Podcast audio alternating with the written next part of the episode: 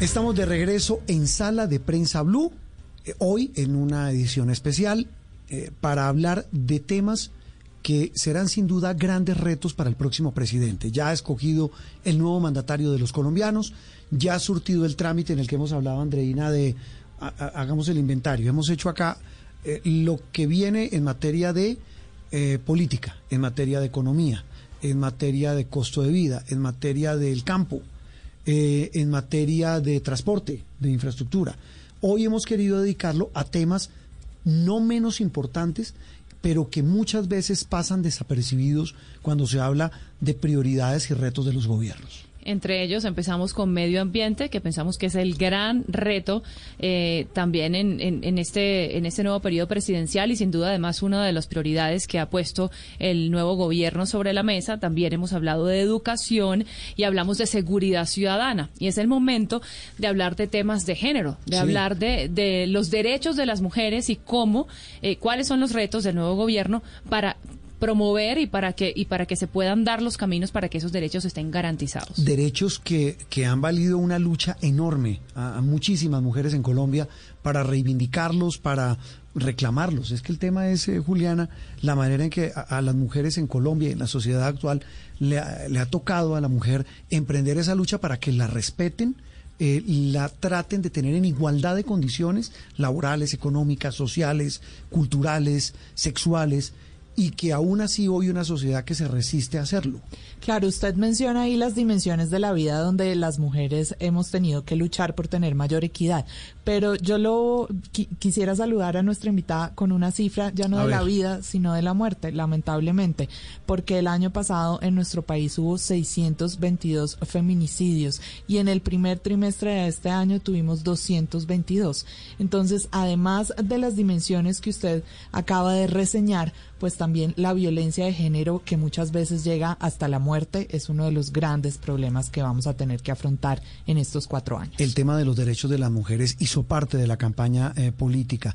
Eh, un muy interesante artículo de Lucía Ramírez eh, Bolívar. Ella es investigadora, hace parte del capítulo Mujeres de, de Justicia, que es un muy respetado tanque de pensamiento, una ONG muy importante, académica, que, que tiene a, gente de un nivel muy alto en muchos asuntos, en este particular el de las mujeres, eh, ella y un grupo también de investigadoras en de justicia han elaborado. Lucía, un gusto saludarla, feliz domingo y gracias por atendernos.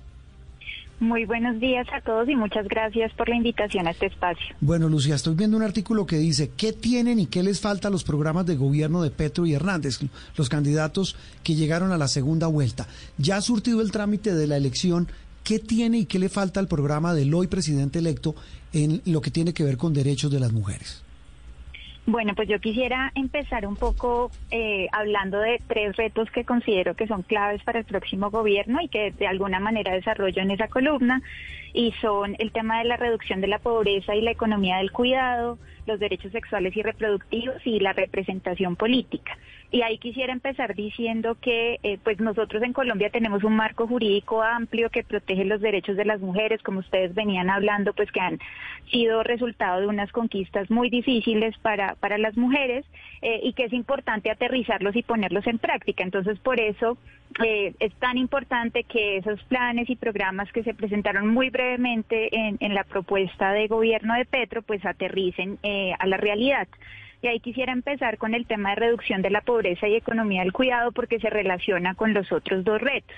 Y ahí decir, eh, pues varias cosas. Lo primero es que aquí se habla en Colombia de feminización de la pobreza, pero esto no quiere decir que solamente haya más mujeres pobres que hombres, sino que también hay factores y causas que hacen que sea más fácil para ellas caer en situaciones o para nosotras caer en situaciones de pobreza. Por ejemplo, quienes no cuentan con un sustento económico propio, que son muchas más mujeres que hombres, y cuando caen en esta situación, pues tienen menores eh, probabilidades de salir de ella por precisamente temas como responsabilidades de cuidado al interior de la familia. Y ahí, digamos, hay una, una noción muy importante a destacar y es lo que el DANE y ONU Mujeres han denominado como los pisos pegajosos y es como para ciertos grupos eh, y en particular para las mujeres es mucho más difícil salir de esa situación de pobreza porque tienen bajos niveles de escolaridad, porque su participación en el mercado laboral es escasa, eh, porque una vez están en el mercado laboral, por ejemplo, están sobre representadas en trabajos con condiciones precarias, entonces todo eso hace que sea para, para ellas muy difícil salir de la pobreza y entonces ahí, pues por eso vemos que hay una tasa de desempleo mayor para las mujeres, que se acentuó durante la pandemia y ese también pues es yo creo que un ingrediente adicional, o sea, además de estos factores históricos, en los últimos dos años esas brechas han aumentado. Eh, porque las responsabilidades de cuidado aumentaron también. Entonces vimos, por ejemplo, como en la encuesta del DANE de uso del tiempo del año pasado, el, tiempo que dedican las mujeres al trabajo de cuidado no remunerado es casi de ocho horas. Entonces ahí yo creo que el reto para el próximo gobierno, y ellos lo proponen en, su plan de, gobierno, es la creación de un sistema nacional de, de cuidado. Y si bien el programa va en una dirección correcta, porque la creación de este sistema es algo que desde la sociedad civil y desde las organizaciones de mujeres se ha reclamado desde hace muchos años, yo creo que el reto es cómo aterrizar eso en la práctica, que se necesita y se requiere, pues, digamos, una articulación con muchos actores. Se esperaría que este sistema, pues, eh, fuera creado mediante una ley que le diera una fuerza jurídica, entonces ahí la colaboración del Congreso es muy importante. Y luego, pues, cómo implementarlo, ¿no? Y ahí hay que tener en cuenta, por ejemplo, las dinámicas en los territorios. No solo se puede pensar como desde una perspectiva de la ciudad. Eh, ya hay un ejemplo de un avance importante que es el sistema distrital de cuidado aquí en la ciudad de Bogotá. Yo creo que eso da unas pistas también importantes pero eh, hay que aterrizarlo pues a las particularidades, a la cultura. Muchas de estas brechas o responsabilidades de cuidado adicionales que tenemos las mujeres también están dadas por la cultura que hay eh, pues de machismo, de los roles de género, entonces también es importante cómo eso se va a insertar en Lucía, pues en y para, para avanzar, eh, quería saber también, usted hablaba del tema de la, de la representatividad. Creo que pues un, mensaje muy importante de esta campaña electoral fue eh, el hecho de tener a dos vicepresidentas y además pues con las características son vicepresidentas afro y llegó finalmente una mujer que además va a estar enfrente de un ministerio, el Ministerio de la Igualdad. Eh, quería preguntarle cómo, qué política pública puede adelantarse desde el nuevo gobierno para, para aumentar ese tema de la representatividad política, que creo que, bueno, ya desde la propia Génesis, con el hecho de una Francia Márquez allí, pues ya, ya hay un buen mensaje, ¿no? Sí, de acuerdo. Yo creo que, que la, la, presencia de Francia es muy importante porque ella representa, digamos, la diversidad y la interseccionalidad que hay también al ser una mujer afro víctima del conflicto armado. Y yo creo que ahí es clave el compromiso para cumplir lo que ya existe. Y nosotros tenemos la ley de cuotas, el, el gobierno actual eh, estableció un decreto que es el 455 de 2020 que incluso busca superar ese 30% y llegar al 50% de la representatividad en los cargos públicos del nivel de la rama ejecutiva. Eh, entonces ahí es clave cómo se va a implementar ese decreto. No se cumplió la meta, se tenía que a 31 de diciembre del 2022 el 50% de los cargos eh, de alto nivel en la rama ejecutiva en tanto a nivel nacional como departamental y municipal debían estar ocupados por mujeres y de hecho la Procuraduría encontró pues que más de 1.600 entidades en todo el país ni siquiera cumplieron con la ley de cuotas. Entonces yo creo que hay un primer paso es el compromiso real del gobierno de que va a, eh, empezando por su gabinete ministerial, a garantizar esa representación paritaria y de ahí pues hacer seguimiento eh, a que se cumpla.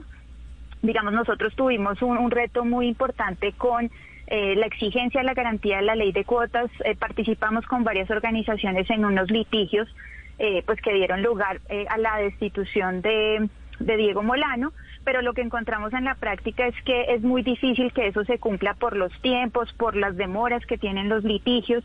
Eh, entonces esperamos que realmente este sea un gobierno que cumpla con esos compromisos y no tengamos que llegar pues a esas acciones eh, que además son muy demoradas en el tiempo y no tienen necesariamente la efectividad que buscamos, que es la, necesidad de, pues, de que haya esa representación paritaria. Y eh, otro punto muy importante y adicional es la igualdad salarial en el, en el programa de gobierno se establece que se va a garantizar el 50% y además la igualdad en los salarios de todas las funcionarias públicas. Entonces, esto es, digamos, un paso hacia adelante que esperamos que efectivamente se cumpla.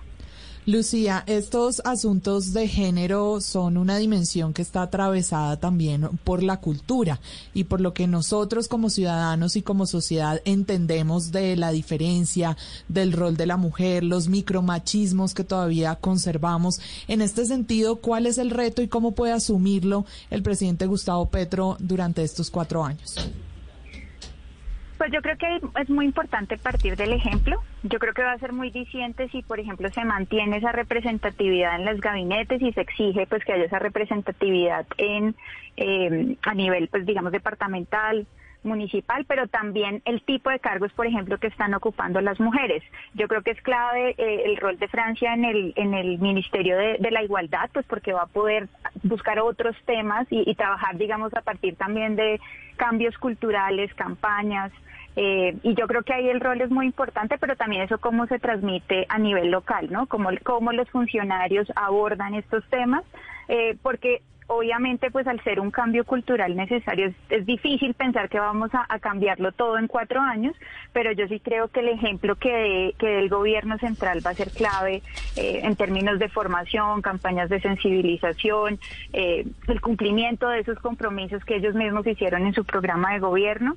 Eh, creo que eso puede ayudar a avanzar en ese sentido y también el tipo de cargos que ocupan las mujeres, ¿no? No solamente reservar esa representación a temas que han sido tradicionalmente ocupados por mujeres como el cuidado, sino también pues eh, cargos eh, de relevancia pues muy importante para el país como ministerios del Interior, Ministerio de Defensa. Creo que eso también cambiaría un poco la perspectiva que, que hay de las mujeres y creo que otra otra medida también importante es promover que haya la creación de, instancias a nivel local. Por ejemplo, aquí en Bogotá tenemos la Secretaría de la Mujer, que fue una iniciativa que nace de la alcaldía de Petro, que se repliquen ese tipo de iniciativas también a nivel local, que se promuevan desde el nivel nacional sería importante. Eso, eso sería fundamental, que la, que la voluntad se demuestre con institucionalidad. Yo, yo ahí también, pero bueno, eso sería motivo de otra charla, eh, Lucía, y es que no sé qué tanta, si creación de cargos, ministerios, secretarías,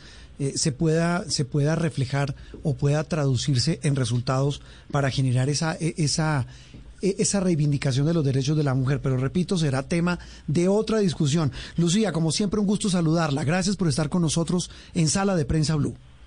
Muchas gracias a ustedes por la invitación. Feliz domingo otra voz autorizada, en este caso sobre los derechos de las mujeres, Lucía Ramírez, aquí en Sala de Prensa.